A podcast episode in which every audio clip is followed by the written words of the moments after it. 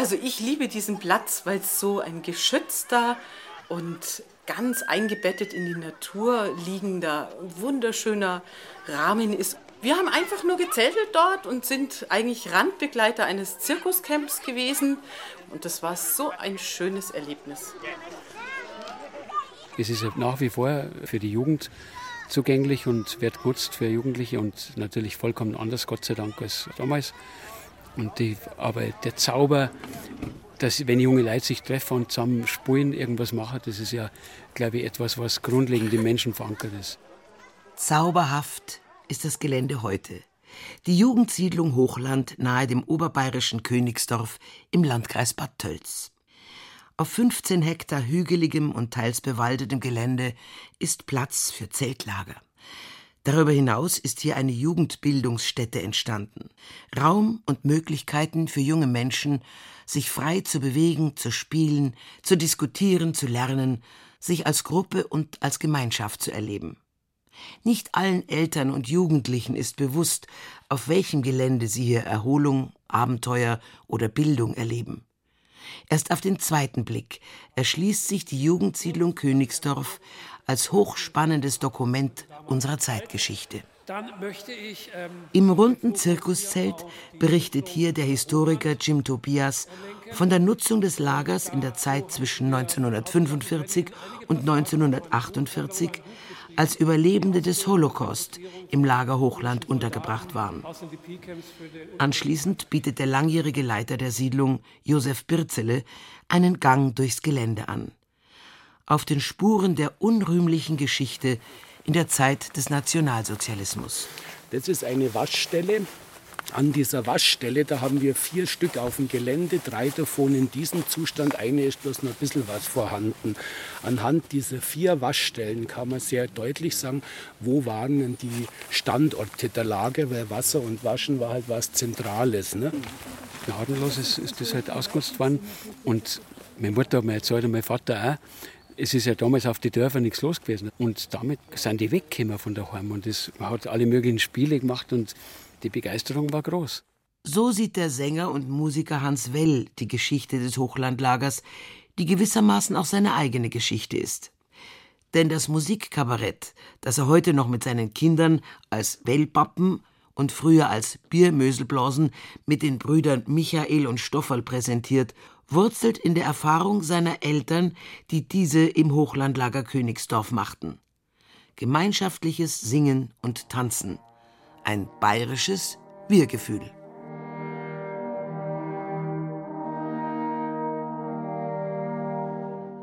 Bis in unsere Gegenwart hinein wirkt das Hochlandlager, genauer gesagt, wirken die Hochlandlager nach. Denn vor dem Hochlandlager Königsdorf, das 1936 für die Hitlerjugend rund um die Rotmühle errichtet wurde, hatte es zwei weitere Jugendlager gegeben, die vordergründig zur Erholung, eigentlich aber dem nationalsozialistischen Drill dienen sollten. 30 Kilometer südöstlich von Königsdorf liegt der Ort Riegsee in der Nähe von Murnau, idyllisch über dem gleichnamigen See die Heimat des Historikers Thomas Wagner, Verfasser der einzigen wissenschaftlichen Abhandlung über die Hochlandlager.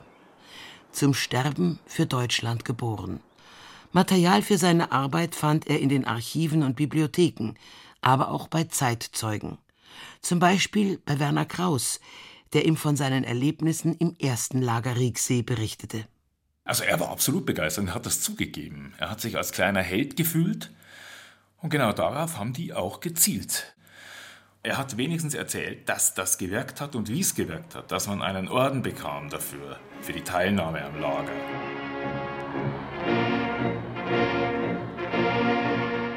Im Juli 1934 wurde das erste Hochlandlager in Rieksee abgehalten, vorbereitet durch eine massive Werbekampagne in Rundfunk und Presse, beispielsweise im Murnauer Tagblatt. Aufruf am kommenden Samstag und Sonntag kommen 6000 Hitlerjungen zum Hochlandlager. Die gesamte Einwohnerschaft Murnaus wird gebeten, der Freude und dem Willkommensgruß Murnaus in einem noch nie dagewesenen Schmuck der Straßen und Häuser Ausdruck zu verleihen. Heil Hitler! der Führer des Bannes B26 Werdenfels. Keine Zweifel, die Organisatoren hatten Großes vor. Es entstand am Rieksee eine eigene kleine Stadt mitten in der Natur. Mit Postamt, Lagerpolizei, Zahnarztpraxis und Operationssaal und mit Straßen, die nach den mächtigen Nationalsozialisten, beispielsweise Adolf Hitler und Baldur von Schirach, oder auch nach vorgeblichen Märtyrern benannt wurden. Die schlimmsten waren diese Weihespiele, also die Theaterspiele, die aufgeführt wurden. Die Geschichte der Weimarer Republik als Erlösungsgeschichte. Da mussten wirklich Zehnjährige aus Gräbern steigen, mit Blut beschmiert, als Soldaten des Ersten Weltkriegs, die gefallen sind, die jetzt aus den Gräbern steigen und nach Deutschland zurückgehen, weil da die roten Fahnen wehen. Die Erlösungsgeschichte, aufgeführt von Hitlerjungen im Hochland, womit das Land südlich von München einschließlich bayerisch-Schwaben gemeint war. Im Hochland liegt auch Oberammergau. Die dort im Sommer 1934 abgehaltenen Passionsspiele wurden von 440.000 Zuschauern besucht, darunter auch Adolf Hitler. Man hat versucht, an das Vorhandene anzudocken. Das heißt, die Jungs, die aus katholischen Elternhäusern gekommen waren, die wurden dann mit ähnlichen Ersatzmessen und Feiern weiter indoktriniert. Also so oft wie der Erlöser erwähnt wird, das ist sehr viel aus der christlichen Martyrologie übernommen. Bei der HJ wurde einfach an die Stelle der christlichen Inhalte, da wurden die nationalsozialistischen Inhalte, die Ideologie-Versatzstücke gesetzt.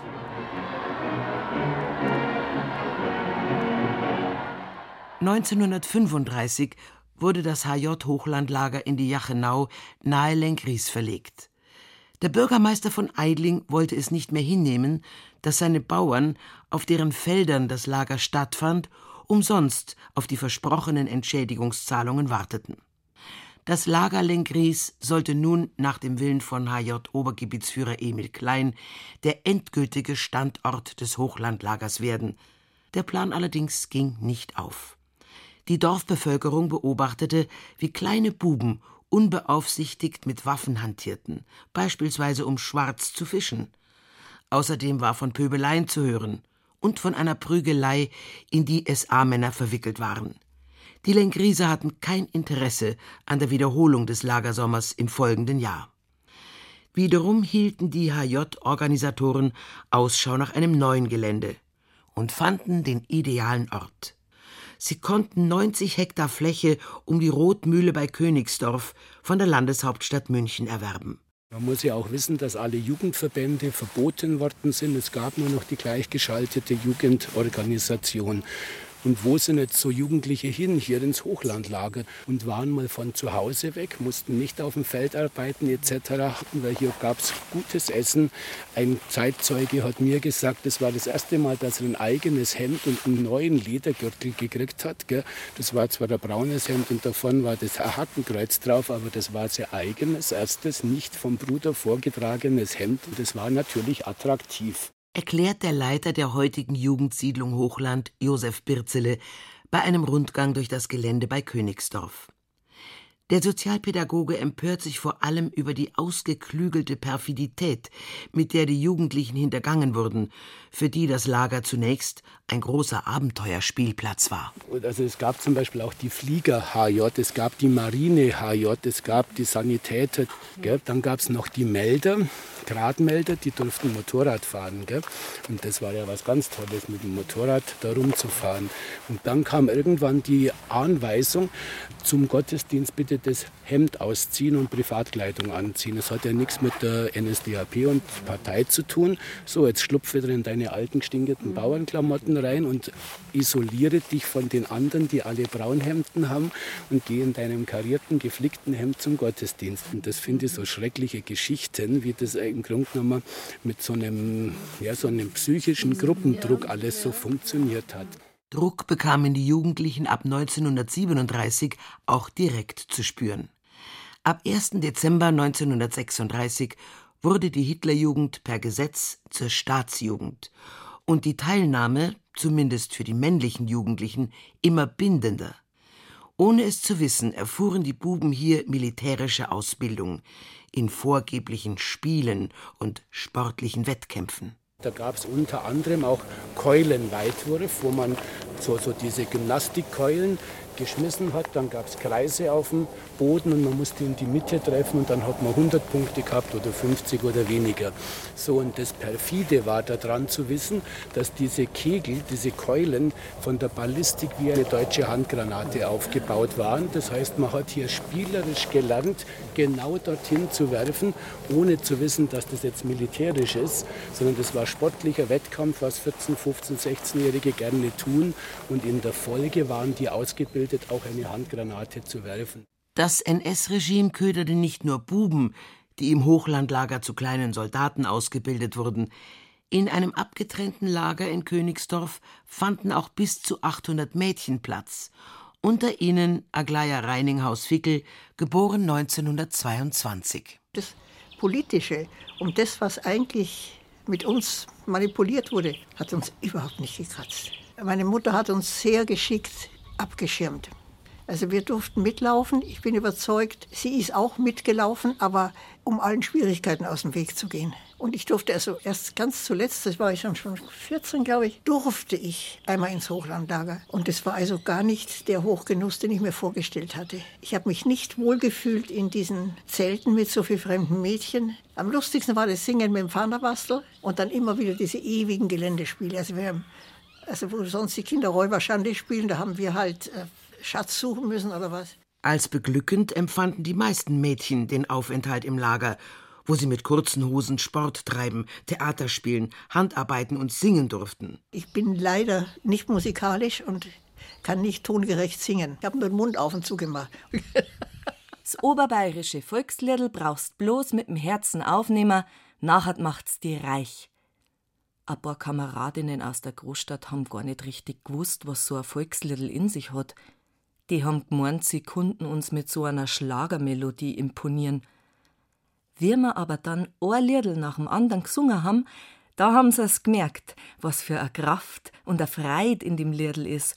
Und da haben sie mitgesungen und haben sogar das Jodeln probiert.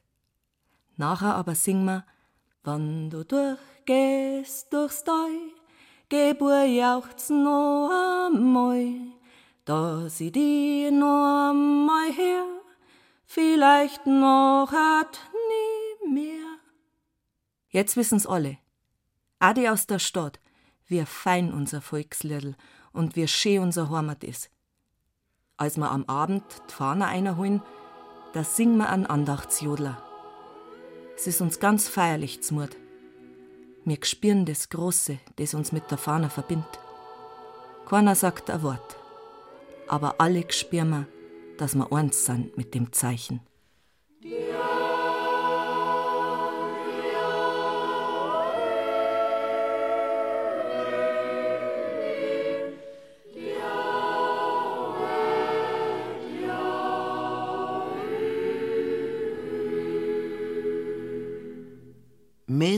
Sonne, Zelte ist ein Buch betitelt, das begeisterte zeitgenössische Erlebnisberichte an das BDM Hochlandlager in Königsdorf beinhaltet und den Geist der Zeit widerspiegelt. Die wenigsten Mädchen und Buben, die wenigsten Eltern hinterfragten das, was die Hitlerjugend und der BDM in den Mädchen- und Bubenlagern wirklich beabsichtigten. Ab 1942 wurde der Besuch des Hochlandlagers obligatorisch und die militärische Ausbildung immer intensiver. Alle 17- bis 18-jährigen jungen Männer mussten einen dreiwöchigen Ausbildungskurs absolvieren. Das Freizeitgelände wurde zum Wehrertüchtigungsplatz. Luftschutzübungen wurden abgehalten, Waffenkunde und politische Lektionen erteilt und letztlich offengelegt, dass der Aufenthalt im Hochlandlager alles andere als eine Gaudi war. Das fiel auch Aglaya von Reininghaus auf. Ich machte eine Radtour mit zwei Freundinnen und da wollte ich meinen Bruder besuchen im Hochlandlager. Und da habe ich eine gruselige Erinnerung. Aber da war ein erschreckendes Lagertor und da war dieser Tingplatz. Und da kriege ich jetzt noch Gänsehaut, wenn ich dran denke. Und da stand in großen Lettern, wir sind zum Sterben für Deutschland geboren. In der letzten Phase des NS-Hochlandlagers kurz vor Kriegsende wurden in Königsdorf Buben, teilweise unter 16 Jahren, zu Wehrwölfen ausgebildet. Die Organisation Wehrwolf war eine Untergrundbewegung, die im September 1944 von Heinrich Himmler gegründet worden war. Am 1. Mai erreichten amerikanische Soldaten das Königsdorfer Lagergelände. Es wurde von den Besatzungsmächten eingezogen und diente bald als Lager für sogenannte Displaced Persons, Personen, die nach Kriegsende keine Heimat hatten. Die DP-Lager unterstanden der amerikanischen Militärregierung. Sie gestand den jüdischen Überlebenden aufgrund ihres besonders schweren Schicksals zu, sich weitgehend selbst zu verwalten. Mehr noch, so referierte der Historiker Jim Tobias im September 2016 im Zirkuszelt auf dem Gelände des Hochlandlagers. Das frühere NS-Jugendlager verwandelte sich ab April 1946 in einen Trainingskibbutz, in dem Hunderte von jungen Juden auf ihr zukünftiges Leben in Palästina vorbereitet wurden. Versorgt wurde Hochland aus dem etwa zwölf Kilometer entfernten DP-Lager Föhrenwald. Aufgrund der abgeschiedenen Lage bildete der Kibbutz eine perfekte Tarnung für die Ausbildung von Soldaten, so die Meinung der Haganah. Als 1948 der Staat Israel gegründet wurde, rekrutierte sich die israelische Armee aus Hunderten Soldaten und Soldatinnen, die in der Offiziersschule der paramilitärischen Organisation Haganah in Königsdorf ausgebildet worden waren. 1949 wurde das Gelände um die Rotmühle in Königsdorf dann wieder seiner ursprünglichen Bestimmung zugeführt, allerdings mit umgekehrten Vorzeichen. Als sich der Verein Jugendsiedlung e.V. auf den Stufen der Münchner Frauenkirche gründete, waren sich die jungen Männer mit christlichem Hintergrund einig, dass sie sich, um Deutschland aufbauen zu wollen, wiederum an die Jugend wenden müssen. An den Idealen von damals orientiert sich der Leiter der Jugendsiedlung Hochland noch heute. Für uns ist es einerseits eine Riesenchance, hier mit jungen Leuten ins Gespräch zu kommen über Werte, über Gemeinschaftsaufgaben, über gesellschaftliche Dinge, über Engagement ins Gespräch zu kommen. Und gleichzeitig ist es neben dieser Chance auch eine ganz hohe Verantwortung. Unsere Aufgabe ist, junge Leute in die Selbstständigkeit zu begleiten, wo jeder selber für sich entscheidet, wo ist mein Platz in der Gesellschaft. Emotionen und Zusammengehörigkeitsgefühl die Entdeckung neuer Gefühle bei Jugendlichen lassen sich nur allzu leicht steuern und missbrauchen, nicht nur in der Vergangenheit. So manche Terrorideologie erreicht und erreichte die jungen Menschen über zarte Gefühle und romantische Geschichten. Mit diesem Bewusstsein müssen die künftigen Jugendleiter, die in Königsdorf ausgebildet werden, im Alltag umgehen können. Mein Name ist Birgit Schuster. Ich komme aus der Nähe von München und bin hier zur Jugendsiedlung Hochland gekommen über mein Studium. Ich bin jedes Mal wieder beeindruckt von dem Gelände. Dass es geschichtsträchtig ist, ist, denke ich, immer ein Punkt, den man nicht vergessen darf. Da gehen wir auch, also gerade bei den Jugendleitern, auch mit drauf ein, was sich in der Geschichte getan hat. Dass das auf keinen Fall etwas ist, was irgendwie verdrängt wird. Und ich denke, das ist auch wichtig, dass man positiv mittlerweile auf diesem Gelände arbeiten kann und diese Vergangenheit aber trotzdem noch im Hinterkopf hat und genau weiß, dass die Leute da eben mittlerweile auch geschult werden, besonders sensibilisiert werden und dass das hoffentlich so nie wieder vorkommt. Mein Name ist Edith Holzer. Ähm, ich komme aus Greunau. Zurzeit mache ich eine Ausbildung als Kinderpflegerin. Selber bin ich eine Mama mit zwei größeren Kindern. Gestern habe ich ganz ein kleiner, glitzerkleiner Bruchteil mitbekommen. Und ich habe jetzt vorgenommen, dass noch nachträglich werde ich selber noch einmal nachlesen und mich besser informieren. Und am Mai bin ich wieder da. Dann könnte mal sein, dass ich eventuell äh, selber einen Vortrag mache. Ja, ich bin der Hubert Tobias und ich bin Jahrgang 1980 und ich bin da als Jugendleiter von der Blasmusik.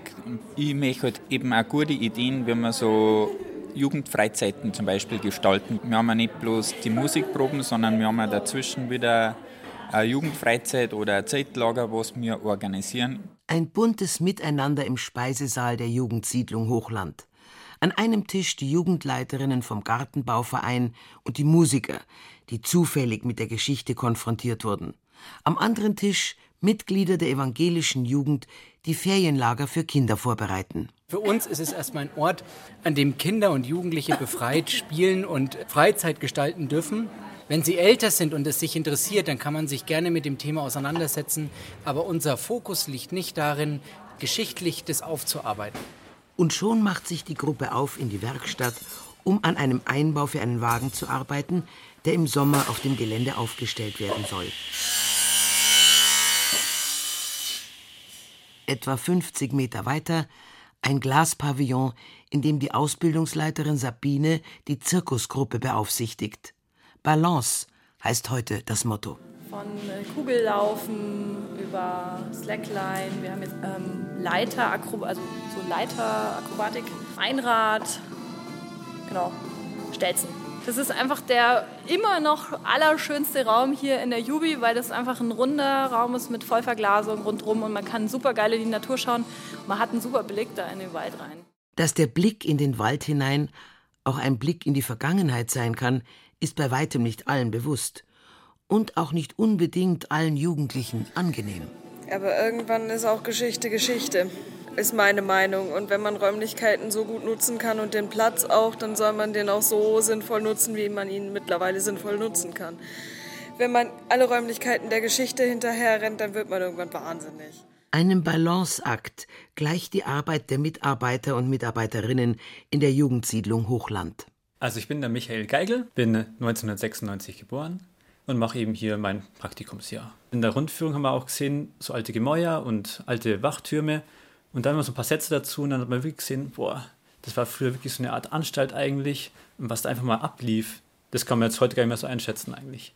Ich finde es immer wichtig, auch die Vergangenheit zu wissen, weil viele mit so Halbwissen kommen und dass man einfach auch die Jugend aufklärt. Was ich mitnehme aus der ganzen Geschichte mit Nationalsozialismus und wie da mit Jugendlichen gearbeitet wurde, ist für mich ganz stark die Grundhaltung, in den Jugendlichen zu initiieren, dass sich Beteiligung lohnt, dass es sich lohnt, für seine eigenen Sachen einzustehen, lohnt kritisch zu denken und dementsprechend auch meine Arbeitsweise so zu gestalten, dass das überhaupt möglich gemacht wird. Und das ist, glaube ich, auch so ein Kernkriterium von, von Jugendarbeit, die Gott sei Dank in unserer Gesellschaft sehr stark verankert ist. Oliver Spalt ist Bildungsreferent für die fotopädagogischen Angebote in Königsdorf. Er beleuchtet die Vergangenheit in Bezug auf die Gegenwart im Wortsinn.